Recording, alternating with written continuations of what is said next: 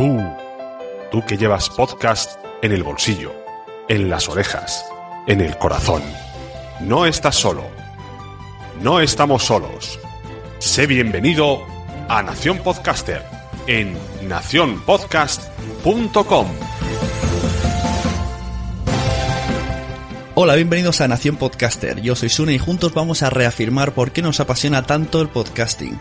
Hoy vamos a hablar de las redes de podcast y los motivos por los que crear o pertenecer a una. Contamos con un ciudadano podcaster que nos ayudará a desarrollar el tema. Se trata de Emilcar y lleva en el podcasting español nueve años.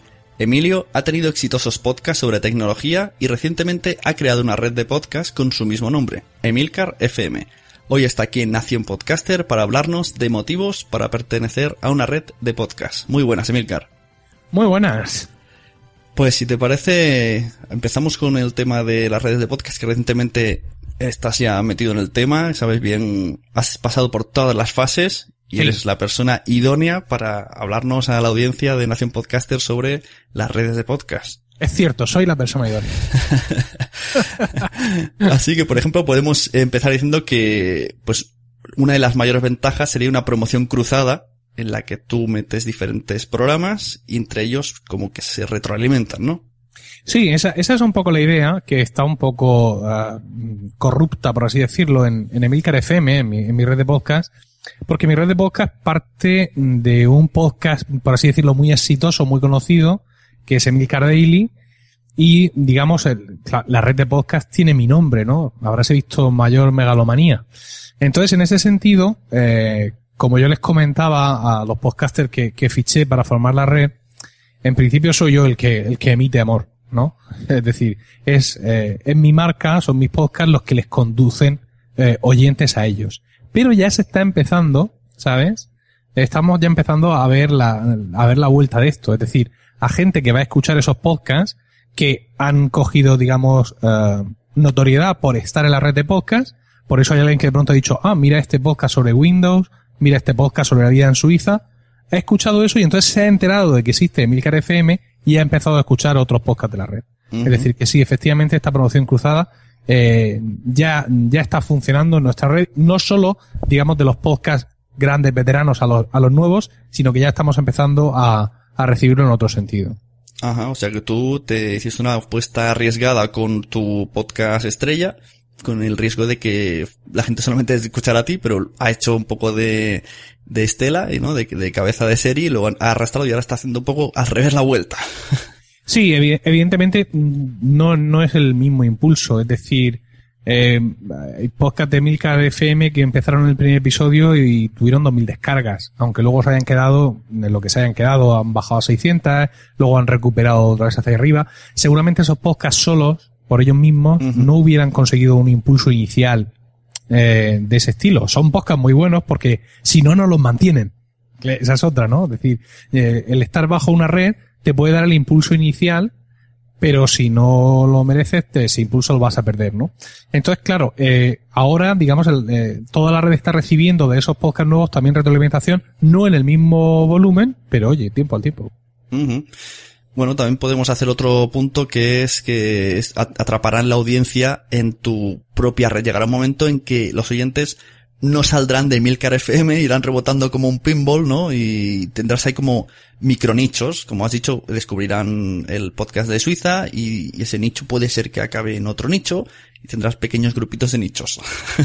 Sí, sí, esa es una de las cosas que más te divierte, que es el secuestro del oyente, ¿no? Eh, esto se, se materializa, no, no en mi caso, pero las grandes redes de verdad o las grandes, las grandes marcas, es que tienen su propia aplicación, con lo cual el secuestro es absoluto, porque mm. no es ya que eh, los oyentes escuchen todos los podcasts de tu red, sino que es que usan tu aplicación. Con lo cual, están, ya no usan un podcatcher, no usan una aplicación de podcast que es abierta, sino que están ahí, como tú dices, dando vueltas en, en tu mismo círculo, y eso es una cosa eh, diabólica, eh, pero también, también muy agradable, digamos, para la red que lo consigue. No, no, no es mi, no es mi meta tampoco, porque uh, no, soy pequeño, soy pequeño. Yo no puedo, no puedo, por ejemplo, tener 48 programas. No, no, no mientras no me dedique exclusivamente a esto y como tú y yo sabemos en el mercado español todavía queda para poder vivir de, de esto, ¿no? Entonces, pero, pero sí, sí, me, me llama mucho la atención porque los oyentes, por ejemplo, en ocasiones me sugieren podcasts y me hablan de que, por ejemplo, oye, este podcast o un podcast que hablara sobre esto es el podcast que le falta a tu red.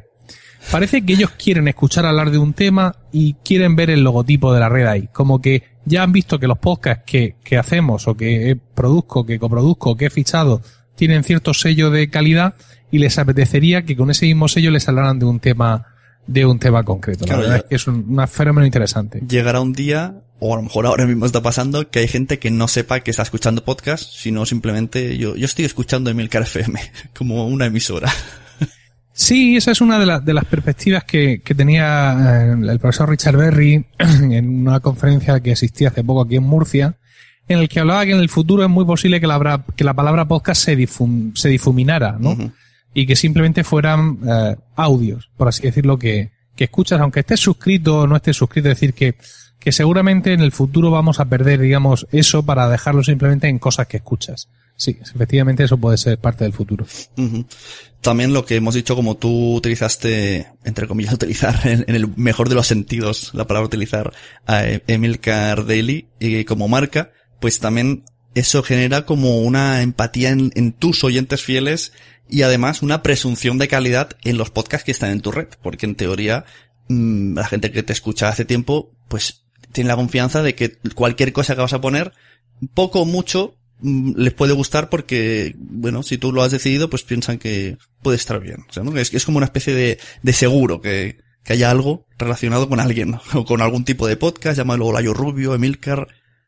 Y también un arma de doble filo, ¿eh? Porque eh, ahora te lo piensas mucho más a la hora de dar un paso. Yo hasta ahora, la verdad es que todo, todo me ha salido bien, los podcasts que, que he fichado, los podcasts que han nacido en el, en el seno de la propia red, como por ejemplo Perspectiva de David Isasi, que era compañero mío en Proyecto Macintosh y le surgió esa, esa inquietud y ahí está, el, muchas veces, muchos días el número uno de la sección de negocios de, de iTunes. Eh, eh, hemos tenido suerte, los dioses del podcasting nos han sido propicios, pero como tú bien dices, los oyentes fieles a otros programas de la red ahora esperan eh, que se mantenga la cosa, ¿no? Con lo cual, dar el siguiente paso, buscar un nuevo programa, por ejemplo, ahora hemos perdido colegas, tu podcast sobre Friends, eh, y mm, en principio tendría que buscarle eh, un sustituto, ¿no? Para seguir, digamos, manteniendo esa idea mía que era eh, hacer todo este curso con 12 programas y es, es un paso a dar que me pone nervioso, ¿no? me, me pone nervioso el ver si voy a tener el mismo tino que he tenido hasta ahora eh, eligiendo compañeros de red o si voy a tener el mismo acierto que he tenido creando una nueva producción. Claro, porque tú, como te dices compañeros, porque entiendo que a todos los de la red más o menos los conoces, mm, que no metas a cualquier desconocido, pues por si acaso. ¿no? O sea, no es por pensar mal, pero bueno, todo, todo el mundo es bueno hasta que se demuestra lo contrario. Entonces, entiendo que un poco los conoces a los que en- entran. Bueno, pues realmente vamos a decir que no. Eh, muchas de las cosas que he hecho en Emilcar FM han sido un poco arriesgadas. Por ejemplo, yo conocía Cuatro Ventanas, sabía que era un, un programa de calidad, con lo cual ese fue un fichaje, eh, fue un fichaje fácil. Eh, David Isasi, mm, por ejemplo, cuando lo fiché como compañero para el proyecto Macintosh, me, me basaba en muy pocas cosas. Yo le conocía de Twitter y me había escrito recientemente un par de cosas y me pareció, tuve la corazonada de que podía funcionar y bendito sea que funcionó, no solo como compañero, sino también como para crear su propio podcast. Con Swiss Spain, bueno, eso lo vio, lo vio todo el mundo en directo, ¿no? El, el tío me entra ahí en un, en un blab y con toda la jeta me dice que a mi podcast, a mi red lo que le falta es un podcast sobre Suiza como el que él va a hacer. Y bueno, eso me gustó y, y tuve suerte. Eh, Fran Sevillano, por ejemplo, sí escuché su primer programa antes de ficharlo, estuvimos, tuvimos un negocio. Eso fue un fichaje más normal, ¿no? El de Fran Sevillano con, con ímpetu de, de ver, me, me enseñó su, su piloto, estuvimos hablando, viendo a ver cuál era su idea, es decir, fue una negociación más normal. Pero mm, he, he tenido suerte, he tenido, he tenido muchísima suerte, la verdad. Entonces, para la gente que esté, que esté escuchando esto y sea oyente de Milcar FM, que me consta que hay mucha gente que se ofrece, quiero que mi podcast esté ahí, ¿no? Que, que la idea está un poco confusa.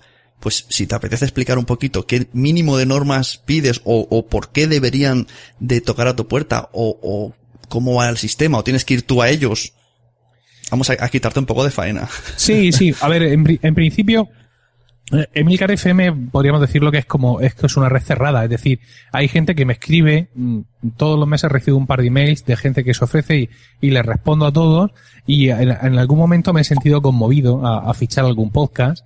eh, pero no quería salirme de los 12 que, que tenía hasta ahora. Ahora que tengo un hueco libre, por ejemplo, eh, ya, mm, sin saber nadie, quizás hasta este momento que estoy hablando, que, que ando buscando un podcast para cubrir ese, ese hueco, eh, ya he recibido tres, tres ofertas que quizás son ofertas normales de lo que la gente me suele, me suele escribir, ¿no?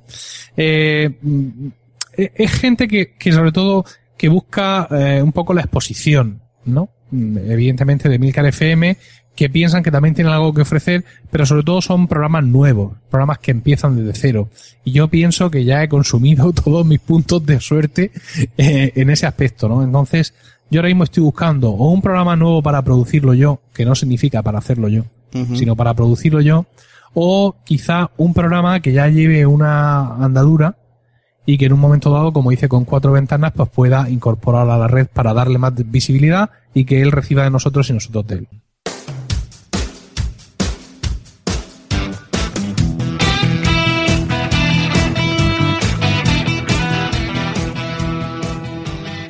Muy buenas y sed bienvenidos a este primer episodio del podcast Entre Trabajadores, un podcast que pretende abordar aquellas cuestiones laborales que día a día nos encontramos en nuestros puestos de trabajo. Temas como despidos, sanciones, movilidades, nóminas, contratos, aumentos de sueldo, prevención de riesgos, maternidad, expedientes de regulación y así hasta un largo etcétera serán tratados en los sucesivos episodios del podcast. Estás escuchando Nación Podcaster, anteriormente conocido como La Sunecracia.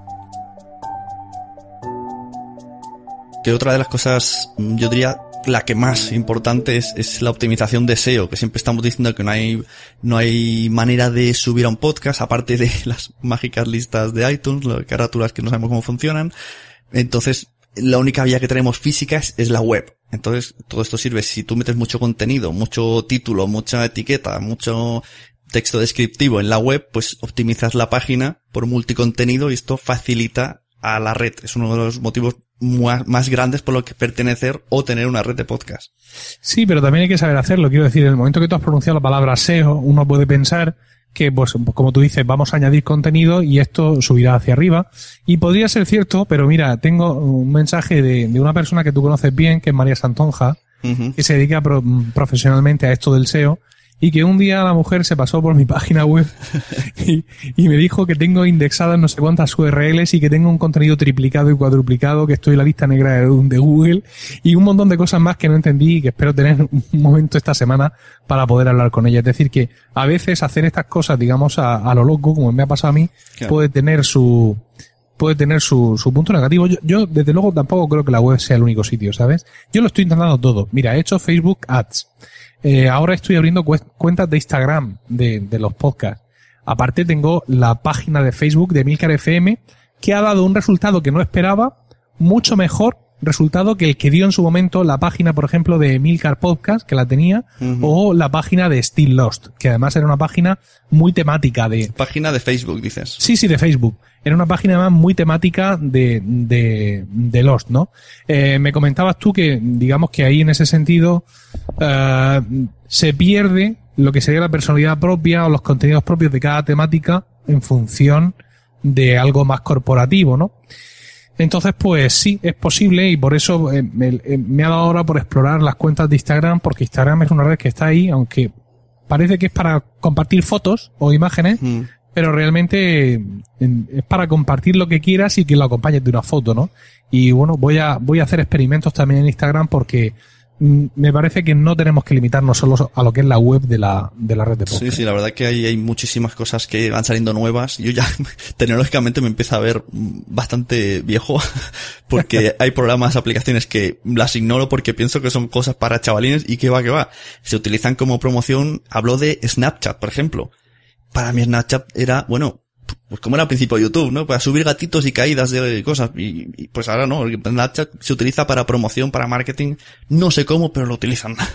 No, no, y además eh, está haciendo movimientos muy interesantes. Cada actualización que hace Snapchat eh, eh, favorece mucho más su uso. Por ejemplo, eh, tú antes, por así decirlo, en Snapchat, para que lo sepas, no es un sitio donde tú tienes un timeline de, de gente a la que sigues, sino que tienes que ir haciendo clic en cada uno para ver lo que han puesto o lo que han visto, ¿no? Ahora, en la última actualización, ya hay una reproducción seguida de todo, ¿no? De, con lo cual tú no tienes que estar entrando uno por uno. Eso facilita un montón el acceso a los contenidos porque uno a veces se cansa del dedico, ¿no? Y de ver si está puesto otra foto de su pie o qué es lo que, o qué es lo que ha hecho. Yo tengo gente entre la que sigo en Snapchat, eh, Anita Poppy, que tú también la conoces. Por ejemplo, ella tiene un, un canal de, de YouTube bastante activo, con muchos seguidores, y utiliza Snapchat para ir calentando la cosa, ¿no? Para avisar esta noche hay vídeo, tal, para ir eh, dando pequeñas pinceladas y la verdad es que parece que en ese sentido le, sí le ha pillado el, el, el caire, como decimos aquí en Murcia, al tema. Yo estoy en Snapchat todavía un poco de mirón, eh, de mirón en tanto en cuanto que no veo la manera de meter ahí mi cuña podcasteril, pero todo se andará. Mm, sí, sí, yo también estoy, sigo a Anita Poppy y sí que es verdad que incluso he descubierto plataformas que no sabía que existían por ellas y que se conectan y tienen mil personas viéndolas en directo. El otro día una cosa llamada You no sé qué, como, como YouTube, pero era You no sé cuántos, yo Vimeo, no me acuerdo qué era. Y estuvieron ahí, nada, hablando a la gente y como lo enviaban a través de Snapchat y de Periscope, yo no sé lo que hacían, pero llegó un montón de gente, mil personas estábamos mirando, yo incluido. Muy raro. Y además no sé qué me ha hecho en el, en el Chrome, que cuando se conectan me avisan en el escritorio este invento que ha hecho el Chrome no lo entiendo. ¿Sabes lo que te digo? Se avisan. sí, sí, sí, sí, las notificaciones. Notificaciones que yo no sé ni, ni cómo la he puesto ni cómo quitarlo. Pero me avisa de, yo, de Facebook y de cuando están ellas ahí. bueno, otra cosa que podemos decir de las redes de podcast, eh, lo que sí que parece que está claro que el motivo principal y máximo de crear una red de podcast viene a ser para crear un modelo de negocio aunque sea empezando desde abajo, ya que aquí en España no está la cosa muy bollante, pero bueno, empezamos a tener esa, iniciativa. Entonces pienso que es uno de los principales motivos para pertenecer y sobre todo para crear una red de podcast. Entonces, ¿qué tres tipos de planificación de negocio mm, has tanteado o usas mm, y qué beneficios tendría también, por ejemplo, un podcast que estuviera en tu red? Sí, puedes contarlo. Sí, claro. Mira, yo de momento solo estoy probando el patrocinio puro y duro, a la vieja usanza, de permíteme un momento para hablar de nuestro patrocinador de hoy, que es fulanito de copas, etcétera, etcétera. Eso es lo único que estoy haciendo. En el Slack eh, de, de Milcar FM, en, nuestro, en nuestro, nuestra cuenta de Slack, tenemos un grupo de Slack bastante activo donde todos hablamos de, del tema. Hemos hablado muchísimo espera, del espera, tema. Slack es una aplicación tipo Telegram donde se habla la gente, ¿no? Efectivamente. Es, un, es un, digamos, creas un grupo cerrado y dentro de ese grupo pues, puedes crear canales y enviar mensajes privados, por ejemplo. Entonces, pues yo ahí, eh, donde con cada podcaster diálogo de su podcast y le, no sé, me envía los archivos y todo eso, y luego tenemos canales comunes de charla, ¿no? Y ahí hemos hablado mucho del modelo de negocio, hemos hablado mucho de patrocinadores, hemos hablado mucho de mecenazgo, hemos hablado mucho de qué ocurriría si a mí un día se me va el perol y digo que para escuchar a Milcar Daily tienes que pagar un euro al mes. Ellos opinan que, que me ahogaría en dinero. Yo opino que me quedaría con 300 oyentes en los primeros seis meses como mucho. Pero bueno, ahí hemos hablado de muchas cosas. Yo de momento eh, estoy manteniendo solo lo que son los patrocinadores, es decir, el sistema estándar, que mm, va funcionando. O sea, no voy a decir que funciona fantásticamente porque solo tienes que escuchar eh, mi podcast principal, que es Emil Cardelli, para ver que no tengo patrocinadores todas las semanas. Eh, los otros podcasts alguna vez han tenido patrocinadores. Hay podcasts que sabemos que son muy difíciles de monetizar, como por ejemplo, yo qué sé, Swiss Spain, un podcast de un tío que está en Suiza y nos cuenta su vida allí. Eso mm, realmente con el modelo de patrocinio es complicado de monetizar. Y estamos hablando mucho de lo que sería dar el siguiente paso, eh, que para nosotros es o el modelo de premium, ¿no? O el modelo de donación eh, y mecenazgo. Modelo que, que yo sé, por ejemplo, que tú has probado y que otras redes españolas como Podstar FM también han probado. Estoy viendo lo que hacéis, estoy viendo cómo lo hacéis, estoy viendo a los americanos cómo lo hacen y estoy ahí, digamos, agazapado, eh, esperando que se me ilumine un poco la bombilla mm, para ver cómo podría incorporar eso a, a, Emilcar FM. Pero de momento, aunque mis compañeros lo tienen bastante claro, algunos de ellos, pero yo no, no termino de tenerlo tan claro. Y en cuanto a, a al, al, al, reparto que hacemos del botín, pues hay poco botín que repartir, desgraciadamente, pero vamos, como en cualquier parte, pues a porcentaje. Uh ellos, ellos, se llevan su 5% sin ningún problema. Sí, yo, claro, yo, yo, yo entiendo tu parte, dices, eh, me da miedo, claro, has conseguido muchos oyentes y te da miedo perder esa audiencia. a ellos eso no les da tanto miedo, ¿no? Dicen, bueno, ¿qué más te da tener 5.000 que tener 1.000? Mientras esos 1.000 pues sean más efectivos eh, hablando económicamente. Es, es difícil la decisión, sí que es verdad. Incluso antes te has atrevido a decir el método más fácil del patrocinador. Perdóname que, que ponga ahí fácil de entender. El método fácil de entender, pero no el fácil de conseguir. No, fácil de conseguir no, pero, a ver, pero por la dificultad, por, por, por lo que es llamar a puerta fría, ¿no? Mm. Por lo que es salir ahí a la calle a buscar anunciantes que te Sí, anuncien un qué, ¿no? Que, que dónde quieres, que dónde dices que quieres que me anuncie. Mm, Eso, eso es complicado. Pero es un modelo muy, muy básico, ¿sabes? Es decir, yo, por ejemplo, te veo a ti con el tema de- del Patreon y yo ahora mismo soy incapaz. Soy incapaz porque, o sea, es que no puedo ofrecer más de lo que doy. Claro. Lo he dicho muchas veces, en esta casa, en este domicilio familiar donde yo vivo con, con mi mujer Rocío y con mis hijos, no se puede grabar un minuto más de podcast del que grabamos. Entre los dos. Los que yo grabo, el que ella graba para Emilcar FM, que el, el lactando, y luego ella que también participa en, en Trending Podcast. Aquí no podemos grabar un minuto más, entonces no puedo ofrecer nada más a un, mm, a un mm, mecenas. Y me dicen mis compañeros, pero eso es que tampoco hay que ofrecer más, eso lo, ellos lo tienen que hacer por, por colaborar. Pues sí, sí, sí, tienes razón. Hay muchos, muchos podcasts que tienen el sistema de Patreon o lo que sea y no dan nada más. sí, es un, sí que es verdad que, mm, apóyanos. es verdad ¿no? que hay gente que pone el apóyanos, pero te algo mal, ¿no? Dices, bueno, hay como una norma no escrita y dices, bueno, vamos a esforzarnos. Ya que ellos se esfuerzan, bueno, vamos a esforzar. Yo, yo te entiendo. Por eso, por Claro, eso no, y además tú, tú lo haces y otra gente lo hace y, y yo es que no lo puedo hacer. Entonces, pf, o sea, no, realmente no puedo ofrecer nada más.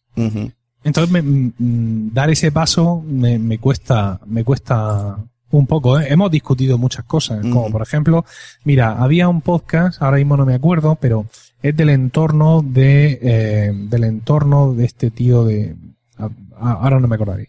Bueno, básicamente lo que él hace es que mm, él tiene un blog y un podcast, ¿no? Entonces, en su, en su blog y podcast, para aquellos que son miembros, para los que pagan, él les ofrece el contenido en tiempo real y aquellos que no pagan reciben el contenido una semana más tarde.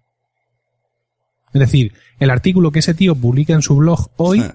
hoy solo lo pueden leer los que son miembros de pago y el resto lo van a ver el lunes que viene. Y exactamente lo mismo con los podcasts. ¿Tú te imaginas escuchar a Emil Cardilli una semana después? Claro.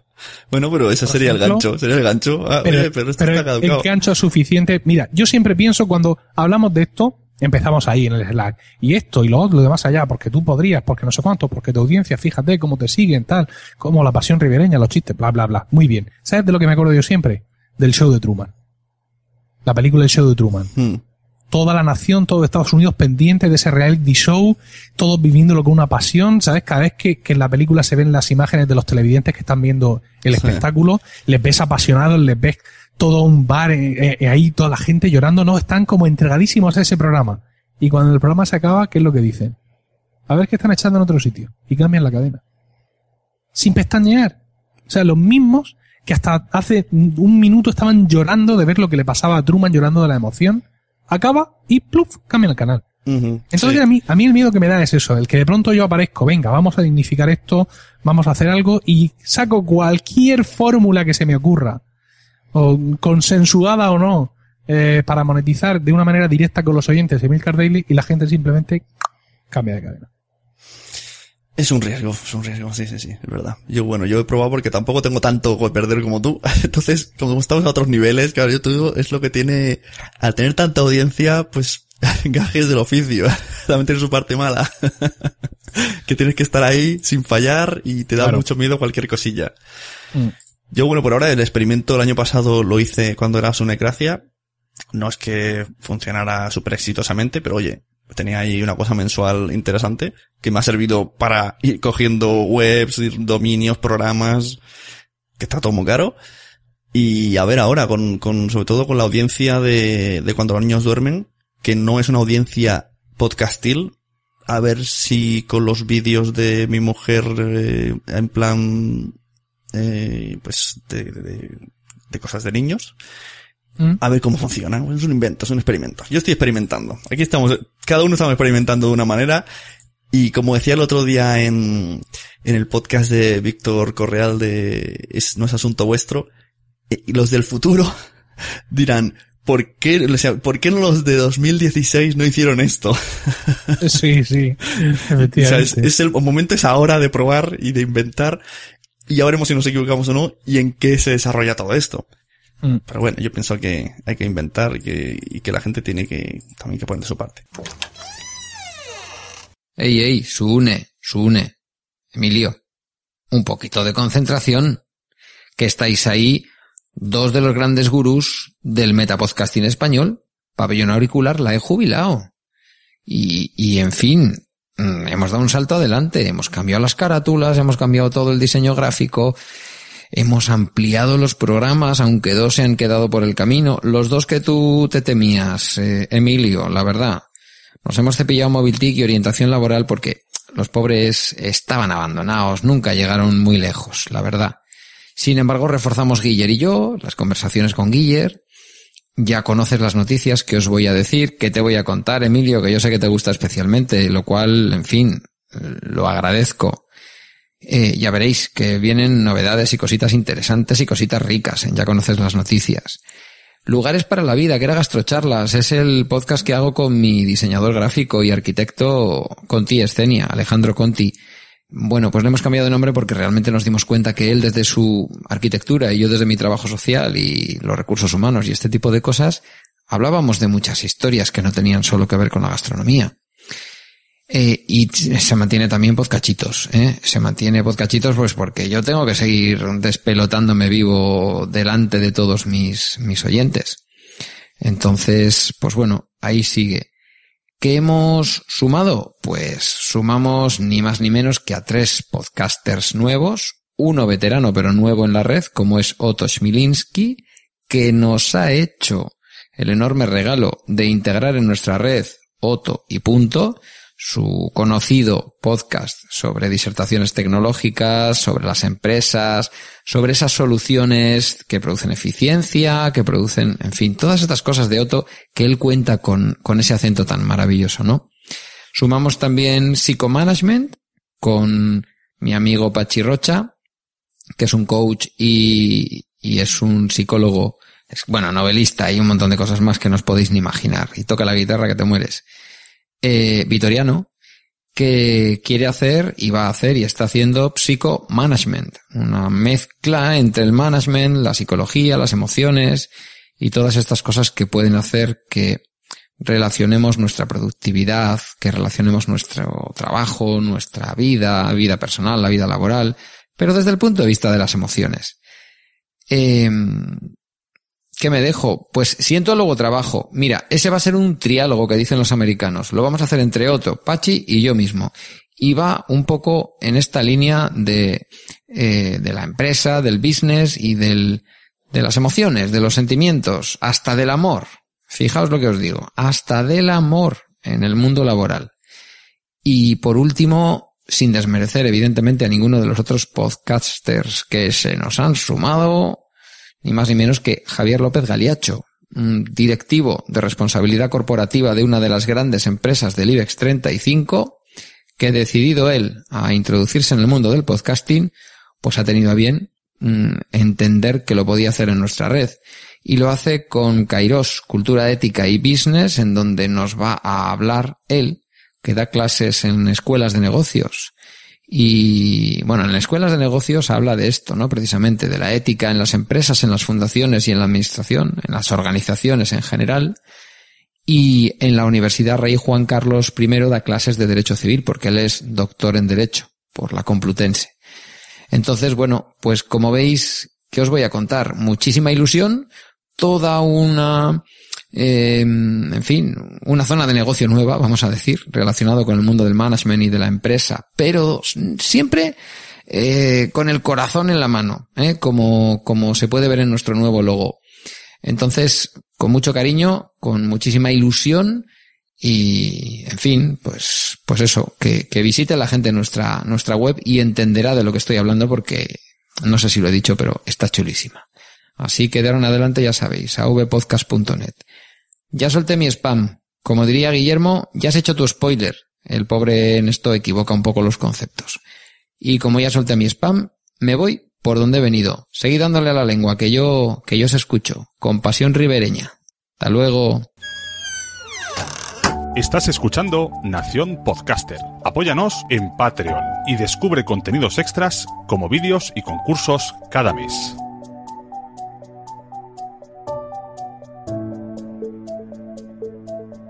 ¿Qué cosas malas pueden tener también el crear o pertenecer a una red de podcast? Yo lo que veo así más mm, peores cosas, pues que, por ejemplo, en tu, tu página web no tienes, no tiene personalidad, no tiene la personalidad de la corporativa, de lo que has puesto tú en FM, pero no, cada, cada persona no puede tener su distinto tema, su, su manera de hacer las cosas.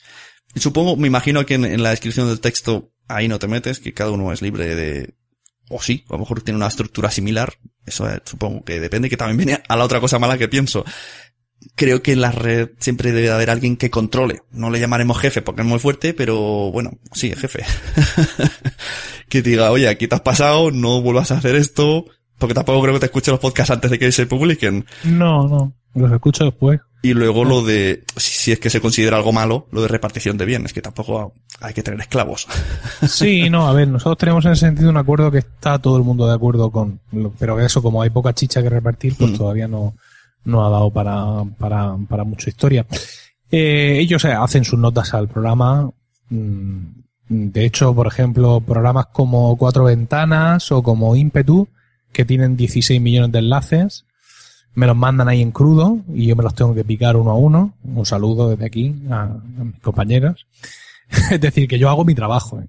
Ellos no publican directamente. Ajá. Ellos, no, me lo envían todo a mí y yo lo publico todo porque entiendo que tengo que curar un poco eso. Tengo que, aunque no me meto en lo que escriben, Claro. Evidentemente, pero sí me gusta mm, cuidar la maquetación, cuidar una negrita aquí, eh, los- estos párrafos allá, es decir, intentar darle, darle ese toque, pero que se note que las notas del programa las escribe cada uno. Además, eh, son muy características las notas de, de por ejemplo, para Swiss Spain, o las de Perspectiva, o las de Cuatro Ventanas, es decir, cada uno de ellos tiene ya su estilo propio y eso me parece, me parece interesante para salir precisamente de lo que comentan, ¿no? De esa homogeneidad que te trae la red de podcast, pero que insisto, yo creo que explorando nuevas, nuevas vías se puede salir un poco de eso, ¿sabes? Es decir, ellos manejan sus cuentas de Twitter, algunas hay más activas, otras menos activas. El tema de Instagram puede dar precisamente para, para mm, bifurcar un poco nuestros caminos y que cada uno, cada podcast tenga un, un eh, espacio más donde mostrar su personalidad en redes sociales. Bueno, ahí estamos. Pues sí, mira, tendré que investigar también traer otra persona que me explique, que estudiemos un poco otras alternativas de promocionar el podcasting aparte de Twitter, por ejemplo, que es lo que hacemos más. Sí, sí, pero Twitter esto es como, como mi suegra dice, esto es pescar un barreño. Quiero decir, es, es muy difícil a través de Twitter eh, llegar, a- creo que tenemos que explorar mm, públicos nuevos y, y- y maneras nuevas, porque al final en Twitter todo lo que sea de podcasting estamos eh, en un círculo concéntrico dando vueltas Sí. los mismos siempre. y por eso que- ha sido mi idea ahora mismo de, de estar con Instagram, eh, probar Facebook Ads, que ya te digo que no me han dado buen resultado, al menos con los podcasts que lo he intentado. Y bueno, pues seguir probando cosas. Además que en Twitter tú ahora echas un vistazo, está lleno de links, lleno de gente vendiendo cosas, lleno es como, y ya tenemos como, como en la radio, en la tele, ¿no? Apagas un poco, miras donde, donde quieres mirar, detectas el usuario que te interesa, el resto lo tiras para arriba, o sea, está un poco perdido. Hablas de Facebook Ads, yo sí que he probado también esto, el año pasado cuando tenía el patrocinador de Boluda, y estuve probando, diría que casi todo lo inve- reinvertí en inventar y en ver cómo esto que estás diciendo tú. Y, por ejemplo, en la Sonecracia, en la página de la Sonecracia no me funcionó. O sea, no interesaba para nada en Facebook, no es, no es lugar de Facebook la Sonecracia. Pero en cambio el de las madres sí. Lo que pasa es que tengo como el triple, no, como el doble de seguidores que de audiencia. Sí, claro. Sigue- siguen a la página, pero no escuchan el podcast. Claro, yo lo- bueno. lo, que hice, lo que he hecho, por ejemplo, en la, en la última campaña ha sido que el enlace es a la web. Hmm, O sea, no a que vengan a hacerse fans de la página de Milcar FM, porque en ese sentido es poco representativo. Es decir, yo he hecho una campaña con un demo muy fuerte apuntando a uno de los, de los podcasts, pero para que los seguidores potenciales de ese podcast por su temática fueran directamente a la web del podcast. La muestra demográfica ha estado bien conseguida por el número de impresiones, pero el resultado ha sido lamentable. Yo recuerdo el año. Ya te digo, no sé si es por este podcast en concreto que he elegido. Hmm. Voy a hacer más pruebas en adelante. Pero, uf, uf, uf, difícil, difícil. Eh, que porque, por ejemplo, estos clics que he tenido muy pocos de la gente que ha ido a Emilcar FM barra nombre del podcast, luego tampoco lo he visto reflejado en las suscripciones. ¿Por qué? Porque al final estás capturando a alguien que no se, que seguramente no es oyente de podcast. Y que lo mismo entra, se hace una vuelta, le da el play, escucha un poco y se va. Claro. Una, Necesitamos quizá más contexto, pero no sé cómo darlo. una vez me comentó Locutorco que Facebook ya está haciendo pruebas para introducir, eh, insertar audios en los posts, igual que salen los vídeos, y que también podría ser una manera de compartir los podcasts. Hay gente que no sale de Facebook. Sí, pero es que, mira, Facebook se ha convertido, igual que hablas del ruido en Twitter, mm, Facebook se ha convertido en una cosa parecida. Es decir, ya no es una red social. Si te das cuenta, bueno, quizás estoy mm, pecando, como siempre digo, de la ceguera en analista, pero a mí lo que me da la sensación, y con la gente con lo que he hablado han coincidido conmigo, es que cada vez ven menos las fotos del cumpleaños del niño. sí, sí, sí, sí. Y ves, pues, mucho rollo de política, mucho compartir, eh, lo que ocurrió a continuación te sorprenderá, eh, contenido Sí. de medio picardía. Una, revista, te- se ha convertido en una revista digital, Sí, contenido que comparte la gente. Entonces, en ese sentido, pues estás en una guerra, eh, claro, de pronto se han metido ahí un montón de jugadores que no son con los que tú podrías competir en un momento dado, ¿no? Y eso pues lo hace más difícil. Y por último he puesto aquí unas cuantas, poquitas, porque no he hecho un súper examen exhaustivo, de redes de podcast y su modelo de negocio, o el que yo pienso que tiene. Tenemos a Convoy Network, que es de Olayo Rubio, que ha vuelto y él sí que se ha atrevido a ponerlo exclusivamente en una app de no sé cuántos pesos, pero creo que equivale a uno o dos euros mensuales. Y tienen ahí, pues una red de podcast. Te bajas la aplicación, tienen ahí ocho iconos, picas, te sale el capítulo, y lo escuchas y, y los atrapa. escuché, de hecho, la, yo estuve, los primeros siete días son gratis. La primera cuña que escuché dentro de esa aplicación era una cuña muy divertida en la que uno le decía, hola, yo nos estamos estrellando, nadie se está suscribiendo. Tú tenías antes muchos oyentes y ahora no. Y el otro decía, bueno, pero son oyentes muy fieles. Era muy divertido. Entonces, supongo que ese miedo que, que decías, pues lo demostraban en plan humorístico para ver si la gente promovía más la voz de que se, se pusieran, porque luego pusieron otros siete días más de gratuitos. Pero bueno, yo pienso que sí que le puede funcionar. Es que bueno, también hay que ver el mercado en el que te mueves, ¿no? Claro, es decir, no es lo mismo. eh, aunque siempre decimos que, ¿no? ¿Tú te acuerdas? No sé, ahora mismo no sé bien la edad que tienes. ¿Tú te acuerdas de 300 millones? No. Bueno, 300 millones era un programa eh, que salía en la, en la 1, en Radio Televisión Española, la primera cadena. Los sábados por la mañana hay un programa de música, digamos, folclórica, ¿no? Y 300 millones es porque hablaba de 300 millones de hispanohablantes en el mundo, que ahora somos muchísimos más. Entonces, aunque decimos que el español es un vehículo universal y que nos pueden escuchar en un montón de sitios, pero la realidad, la realidad es que muchas cosas de los podcasts son muy locales. Aunque no nos queremos dar cuenta. Sí. O sea, tú puedes pensar que criar un niño, joder, pues si es un niño, eh, lo crías, oh, que va, es distinto tre- tremendamente las costumbres que hay en un sitio, las costumbres que hay en otro. Entonces, en ese sentido, pues si su mercado es, el- es el, el- el de México, claro, allí mm, tienen un mercado muy distinto que el nuestro, ¿no? Eh, él ha tenido ya que hacer una inversión importante para hacer la aplicación y todo el backend que haya detrás. O sea, es que mm, no puedo ni imaginarme los cheques que hay que firmar para empezar a hacer esto. Él ha tenido que tenerlo muy claro de los programas que tiene suyo, de la gente que tiene con él, para saber que tiene un impacto inicial, porque desde luego la aventura es, es importante. Sí, sí. A ver si algún día conseguimos que alguien lo entreviste. Y luego esto de cuánto, estoy completamente desorientado, ¿cuántos son 39 dólares de estos mexicanos? No, creo que salía, pienso yo, unos dos euros. A, lo mejor me estoy tirando aquí a la piscina, pero tamp- tampoco sé exactamente cuántos, cuántos mo- moneda mexicana. no, no, ni me arriba a decirla. Pesos mexicanos creo que son. Sí, es que lo que pasa es que le han puesto aquí el símbolo del dólar. Pues tampoco lo han puesto en dólares, pero, pero no son, no son dólares americanos, porque eso es mucho. No, no, claro que no. Bueno, el siguiente que, que he puesto, eh, Dixo, de Fernando Benavides, que Sí. estos sí que vinieron aquí en su necracia, explicó que consiguió, bueno, le metió una historia a unos, a unos inversores que se la tragaron, le dieron el dinero y a partir de ahí tuvo que crear la historia de cero, una vez ya tenía el dinero, les tuvo un toque de suerte y a partir de ahí pues contrató, este sí que contrató locutores profesionales de México y los tiene pagándoles. O sea, esto ya es algo súper macro, pero con una inversión inicial importante. Así que ahí tenemos otro modelo.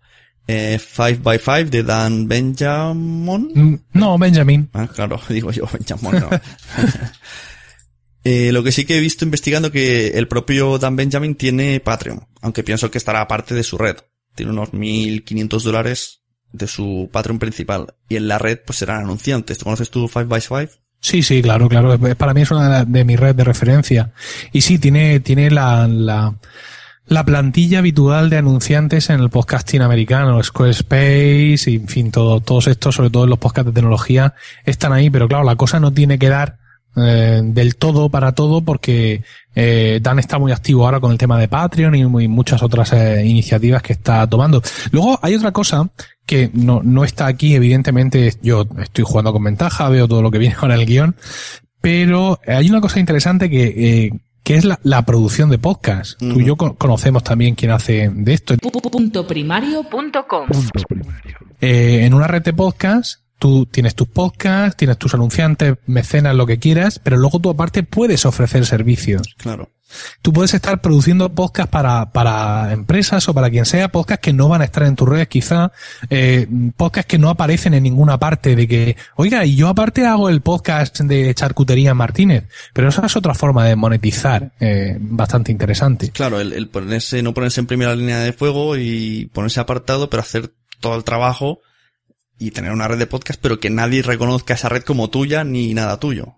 No, ni siquiera tiene que ser red. Por ejemplo, una empresa o, o alguien que dice, oye, yo quiero hacer un podcast y, y quiero ir contigo porque tú eres el que sabe de esto, ¿no? Entonces, pues tú le haces su proyecto, él se lo puede grabar o no, te puede dar a ti el MP3 para que luego tú hagas toda la, la postproducción, le hagas el feed, le hagas todas estas movidas que sabemos que son a brujería, Ujú. pero en definitiva el contenido del programa se lo está haciendo él porque él es el que tiene la empresa de lo que sea y está convencido de que tener un podcast de su propia empresa pues es una buena idea. Él puede hacer el guion, le puede coger su micro y ponerse a grabar, pero a partir de que lo tiene grabado ya no sabe qué hacer. Y ahí es donde entra el fulano de la red de podcast que ha demostrado que sabe hacer podcast y sabe controlarlos y publicarlos, pues venga, pues a este le pago yo unos dólares para que me produzca el mío. Claro. Eso también es una buena idea. Eh, Esto, ya que es amigo aprovecho, eh, patrocinado por Punto Primario. Así que si alguien quiere, alguien en esto como está un poco interesado, que investigue por ahí, que hay un amigo puede ayudarles. Continúo con lo que tenemos aquí en el guion, Relay FM. Yo todos estos no los escucho porque están en inglés, los conozco, los he buscado, estaban ahí en las mejores redes de podcast de Pocketcast. Relay FM de Mike Hurley y Stephen Hackett, que está vía patrocinio y vía mecenazgo con Sí. memberful.com. Efectivamente. Esto lo del mecenazgo también es bastante, bastante reciente y además lo, lo, lo plantean de una manera interesante. Memberful es una plataforma que, que yo realmente no conozco. Eh, ellos ahora mismo están planteando que tienes tres maneras para patrocinar, bueno, para ser mecenas de cada uno de sus programas. Un patrocinio mm, plata, oro o anual. El plata son 5 dólares al mes, el oro son 10 dólares al mes y el anual son 100 dólares eh, al año. Eh, ofrecen algunas cosas como episodios adicionales, eh, detrás de la escena, y el 15% en su tienda de merchandising, es decir, un- unas cosas eh, ahí interesantes y todos los podcasts tienen eh, estos tres botones. ¿Tú te imaginas a alguien pagando 10 dólares al mes por nuestro podcast? Eh, yo no me nada, pero en mi red de podcast hay una persona que pone 15. Luego sí. Sí, me lo Sí te lo imagino. imaginas. Me lo imagino. Y yo le dije, mira, que ahora he transformado en Nación Podcaster, me sabe mal que des 15, que me parece un poco exagerado, puedes adaptarte a una cosa menor. Y me dijo, no, no, tú tranquilo, yo cuando no pueda, lo dejaré de hacer. De Vale. paso digo, me siento fenomenal.com, que de paso diré su web. que gracias a, a su mecenazgo he conseguido muchas cosas e investigar muchas cosas. Ahí lo llevas. Hay cosas que sorprenden a veces en, Pasa de mi feed. Sí, sí, a veces que yo hice el Patreon y vi un oyente que le gusta mucho y dice, mira, es mi manera de aportar al podcasting y claro, y me da, no sé, me da, yo lo agradezco, pero te quedas como, ostras, ¿no? Como impactante, impactante. A ver si hay muchos más. eh, ¿qué más? Bueno, tenemos aquí las dos españolas que he puesto. Existen otras, por ejemplo, está Pabellón Auricular, etcétera, etcétera, pero en principio no están interesados en monetizar, en principio. Tenemos a Emilcar FM, de la que hemos estado hablando durante todo el programa. Con, que puedes hacer aquí una microsección spam con todos sus programas y así aprovechas y ya vamos terminando. Todos. Venga, de carrerilla. Sí. Te reto. Por favor. Mira, desde el más antiguo al más nuevo, tendríamos Ars Música, que es mi podcast sobre música antigua, renacentista y barroca. Emil Cardelli, que es tu podcast diario de tecnología. Still Lost, el podcast para lo- los que siguen perdidos, que aunque es muy irregular, pero sigue saliendo. Promo Podcast, eh, podcast de podcasting. Tenía colegas, tu podcast sobre Friends, pero ha tenido que terminar porque mi colega tiene que dedicarse a sus posiciones. Tenemos Lactando, que es un podcast de lactancia materna y crianza con apego, hecho por la asociación del mismo nombre. Proyecto Macintosh, que es un programa solo del Mac, ¿eh? Ni iPhones ni historias, Mac exclusivamente. Están locos estos romanos, un programa de debate con tres amigos míos de toda la vida, eh, mensual. Ímpetu es un programa de Fran Sevillano donde entrevista a gente, gente de éxito, gente que ha conseguido grandes cosas en esta vida con, con pasión. Cuatro Ventanas de Mar Milian, un podcast sobre Microsoft, Swiss Spain, el podcast en el que Natán García nos cuenta su vida en Suiza y perspectiva de David Isasi, mi compañero en Proyecto Macintosh, donde nos habla de eh, la estrategia empresarial de las empresas, principalmente tecnología, pero también de otras muchas. Hace poco ha hecho eh, programas sobre, sobre Zara, esta gente, y sobre Mercadona y todo esto, y han tenido muchísimo éxito. Madre mía, no me extraña que no tengas más tiempo de hacer más podcasts ni de hacer Patreons. La próxima No. vez que alguien de tu red te proponga hacer un mecenazgo, pues dice, bueno, pues ¿quién, quién se encarga de, de la parte mecenaz? que es otra Ah. opción, ¿no? El delegar Sí, un poco. Delegar, delegar, sí, pero vamos, primero creo que tenemos que consolidar un poco la red y mm, a- al principio, sobre todo cuando lo di- fui metiendo los podcasts, me, me saturaba mucho, me enviaban los, los tengo que publicar el feed, en no sé cuánto, ahora todo eso está más automatizado, ¿sabes? Va todo mucho más fluido y ahora ya me siento mucho más capaz de eh, eso, de sustituir a colegas sin, sin tirarme de los pelos o de estar pensando en algunas otras iniciativas. Claro. Y por último quiero hablar de Podstar FM, que aquí CJ Navas eh, utiliza mucho el mecenazgo, también están buscando patrocinio, pero un mecenazgo muy, como muy pensado, ¿no? Ellos decían, si no llegamos, haremos podcast de 10 capítulos. Si no llegamos a esta cifra, se borra el podcast y se crea otro. Y con eso están jugando. están como, si no donáis más, se cierra el programa. Sí, me parece un poco tenso, sobre todo porque los programas de Podstar son semanales, hasta donde yo, yo conozco, ¿no? Digamos, eh, los programas con los que, bueno, eh, mm, eh, Podstar nace, digamos, de fuera de series, igual que Milcar FM nace de, de Milcar Podcast, que en paz descanse, y de Milcar Daily, pero los podcasts nuevos, creo que Credits, eh, el de los perros, una cosa más, creo que todos estos son semanales, con lo cual 10 programas es un momento. Es un rato. O sea, es- son dos meses y, y poco. No sé. CJ, un, po- un poco de, de compasión con tus propias criaturas, déjales crecer.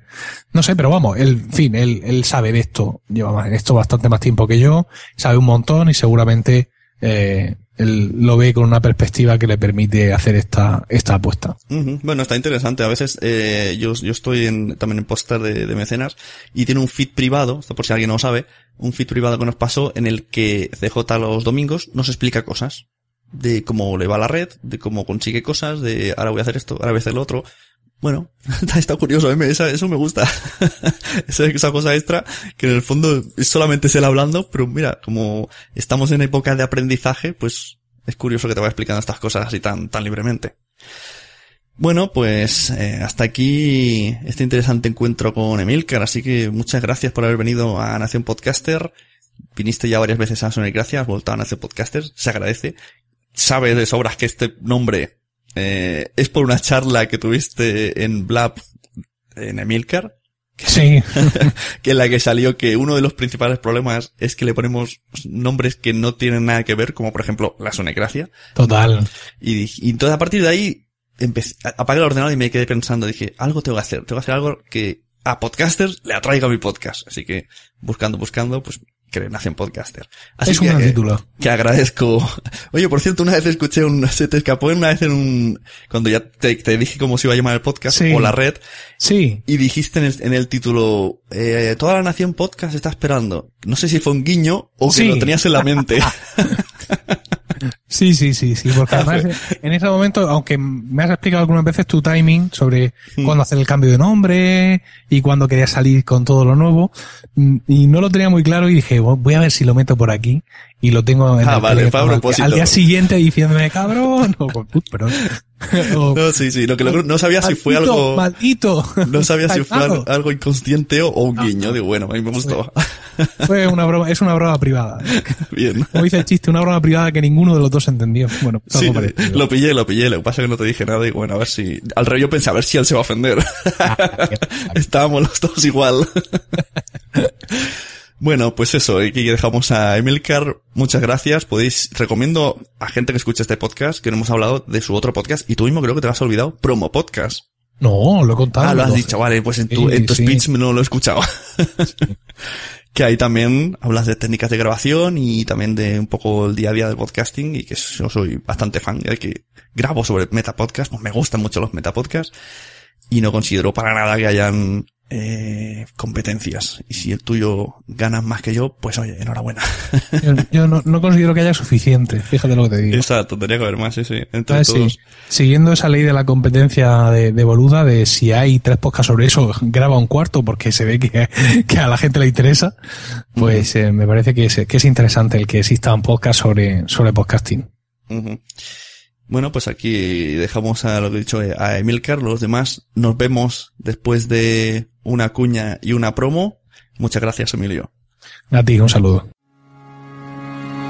Hola, un saludo a todos los oyentes de Nación Podcasters de Asune. Soy José Luis Hurtado, soy el responsable de H2O Podcast, que es una pequeña red personal que un poco creé pues para hablar de mis aficiones, ¿no? Y no sé, de aquello que, que yo sé algo y de lo que tengo algo que aportar. El objetivo siempre ha sido divertirme, conocer gente y, y luego pues quizás un poco potenciar la marca personal, ¿no? Esto de lo que se habla tanto ahora. Después de 10 años escuchando podcast, pues yo pensé que llegaba el momento ya de ponerme al otro lado del micro y, y hacer podcast, hacer podcasting. Sobre todo ahora que yo creo que va a despegar definitivamente, ¿no? Y, que va a ser un medio de comunicación tan importante como lo ha sido últimamente YouTube y, como son los medios tradicionales. La monetización en principio no está entre mis objetivos, eh, pero bueno, quién sabe en el futuro. Yo empecé como tantos otros el año pasado a través de- del libro de Milcar, del libro Podcasting así lo hago yo, y luego bueno, pues eh, la inspiración fue quizás no tanto la red de Milcar, sino la de un compañero suyo del GUM Murcia, Mespaznar, que tiene una red que se llama Factoría por Momentos en la que habla pues de todas sus aficiones, ¿no? Y eso es un poco lo que, lo que yo quise hacer. Luego pues no sé, gracias a programas como los cursos de podcasting de Josh Green o la Sunecracia mismamente, pues, pues he aprendido poco a poco a ir mejorando, ¿no? Y a ir haciendo los programas pues cada vez un poquito mejor. Actualmente la red la componen cinco programas. Eh, esto con Josh no pasaba, que es un podcast dedicado pues a la tecnología y centrado en Apple. La Posada del Dragón Verde, que es un podcast que hago con un amigo mío que es ecologista y hablamos pues sobre todo de ecología, ¿no? Dándole también una perspectiva política. Otra educación que yo como profesor que soy, pues, pues es un tema que me interesa hablar sobre mi trabajo y es un podcast un poquito más profesional pues para profesores, docentes, gente que está en el sistema educativo. Y los dos últimos que hemos añadido, Serial Me, que es un podcast sobre las plataformas de televisión y las series en streaming, Netflix, HBO, Amazon y Cinemateca, ¿no? Que es el podcast sobre cine, el cine en salas y el cine en casa. Habría que añadir un sexto podcast que está ahora en grabación y que es una colaboración con Postar FM, va a ser un podcast compartido por las dos cadenas. Y bueno, no sé qué más deciros, somos aquí en la red un poco novatos aún, llevamos poco más de medio año, vamos pues poquito a poco y tenemos pues como digo muchas esperanzas en este medio y en el futuro, ¿no? Yo creo que es un excelente medio el podcasting como expresión personal y, un excelente medio de comunicación, mucho más cercano quizás que la radio y lo mejor hasta ahora ha sido pues la cantidad de personas que hemos conocido, ¿no? Tanto oyentes como, como podcasters. Así que nada, muchas gracias a Nación Podcaster por ayudarnos a los que empezamos, a mejorar nuestros podcasts, a ser mejores podcasters y un abrazo, Sune.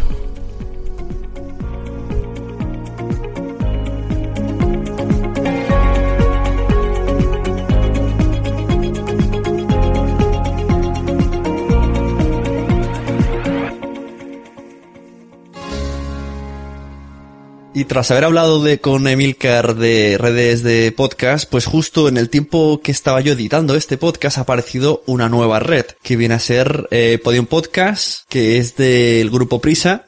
Y tuvieron la presentación la semana pasada o hace unos días, depende de cuándo se publique este audio. Y como yo no podía ir, pues envié a un corresponsal especial.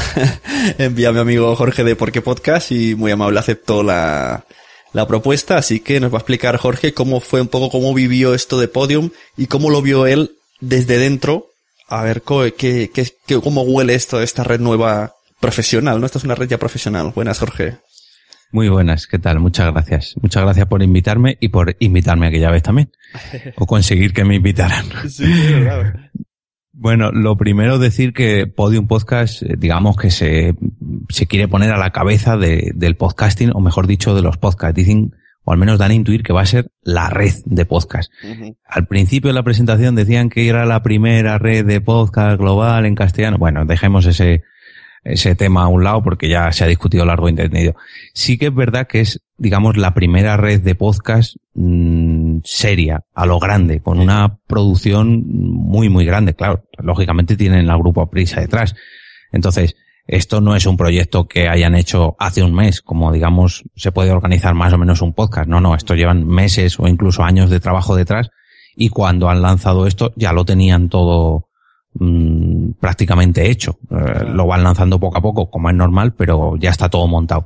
Incluso ya hablan de previsiones para el año que viene. Muy bien. Lo que pasa es que esto, lo del nombre es un poco, yo creo, puro marketing, porque no, no, lo cojas por donde lo cojas, no es así porque ya habían redes, si miramos a nivel mundial, incluso la BBC seguro que tiene una red de podcast. Sí, sí, sí. De hecho, eso fue lo primero que hicieron, presentar, digamos, eh, lo que eran los podcasts a un nivel, digamos, más profesional y, lo que han hecho otras cadenas de radio en otros países como en Estados Unidos o en Inglaterra con la BBC y dieron cifras pues más o menos de las descargas medias en Estados Unidos, de los oyentes de, en Estados Unidos y que digamos que daban a entender de que el podcasting aquí todavía no era mm, algo mediático, pero que aquí estaban ellos para presentar esto a, a nivel nacional, para, para saber lo que era un podcast. O sea, ellos mm, digamos que tienen muy claro que eso no es radio, no, son podcasts. Y sí que es cierto, o sea, llevábamos muchos años diciendo a ver si, a ver si los grandes medios se meten a hacer podcasts, a ver si sale por la tele la palabra podcast, pues podríamos decir que ahora los grandes medios se han metido en el podcasting y yo creo que lo han hecho a lo grande. Mm, se parezca más o menos a los podcasts a los que estamos acostumbrados. Bueno, eso ya si quieres lo hablamos luego, pero son podcasts, no son programas de radio adaptados a podcast. Claro. Sí, sí, están pensados y hay una serie de personas que están dedicadas al podcast, eso, eso está claro. La forma de publicación y todo. Pues sí, la verdad es que eh, incluso hoy me hizo gracia el primer, el día de la presentación por la mañana, antes de que se hiciera la presentación pública, estuvieron en el programa de radio de Pepa Bueno, y ella decía, yo no sabía lo que era un podcast y ahora que he conocido a Podium Podcast me ha interesado y he visto que, que pues que está bien, que, que me puede gustar. No sé si lo dijo por cumplir, porque me extraña que una profesional de la radio no supiera lo que es un podcast, pero oye, mm, con que lo diga eso ella, pues su audiencia dirá, ah, pues mira, pues se lo dice, vamos a empezar a investigar. O sea que en el fondo, bien, bien, al podcasting en general, yo creo que hace mucho bien y se necesitaba algo así. Sí, luego mm, en el cóctel que hubo después, pues ahí ya más o menos estuvimos charlando todos un poco de lo que nos había parecido y eso. Y los podcasters amateur, por así decirlo, los que lo hacemos por hobby, mm, coincidíamos en que por lo menos esto va a servir para cada vez que te pregunten qué es lo que haces o qué vas a hacer, digas es un podcast y no tengas que explicar lo que es un podcast, sino que expliques tu podcast que ya la gente sepa lo que es un podcast como programa de radio emitido por internet, resumidamente.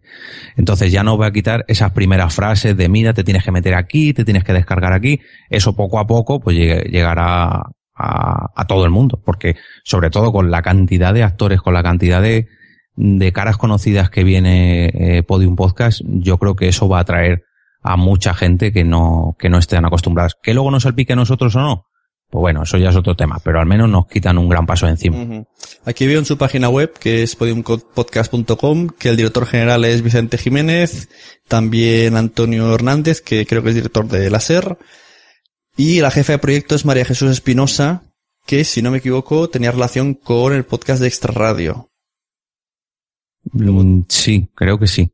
Luego tenemos aquí un montón de equipos, productores, desarrolladores, mm, gestión de derechos, o sea que pues que no es una persona en su casa haciendo un podcast, está claro. Esto, eh, o sea, esto no lo hace cada programa, no lo hacen una, dos, tres personas. No, no, cada programa lleva mm, bastante equipo detrás, un equipo de ilustradores para las portadas, equipos de técnicos de sonido, de edición de sonido, actores, directores, guionistas, em, vamos, imagino que no habrá un técnico de iluminación porque no hace falta luces para un podcast, pero tienen de todo, cada equipo de cada podcast independiente. Y me parece que son 23 podcasts, o sea que imaginaros la cantidad de, gente que está trabajando detrás. ¿Y qué, qué explicaban en la presentación? ¿Cómo lo plantearon? Bueno, lo primero que, que nos encontramos allí eh, fue curioso y es que pusieron la promo, una especie de promo cuña, porque era un poco largo, de, del Gran Apagón, que es uno de los podcasts de radionovela que traen eh, Podium Podcast, y eh, bajaron las luces, nos dijeron, bueno, antes de nada, repartieron a varias personas, a casi todos, a mí no, pero luego las conseguí una, un antifaz de estos para dormir.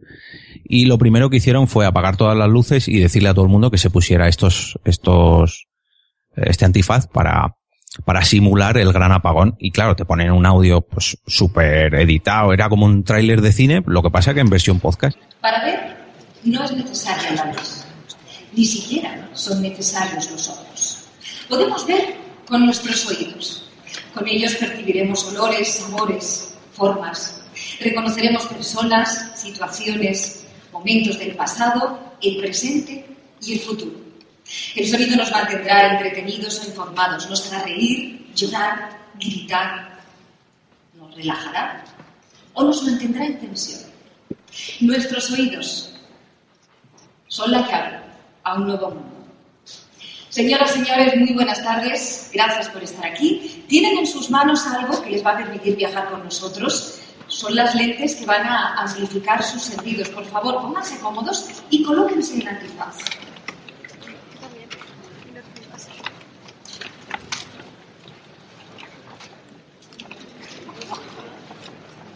¿Tienen todos puestas las gafas de escuchar?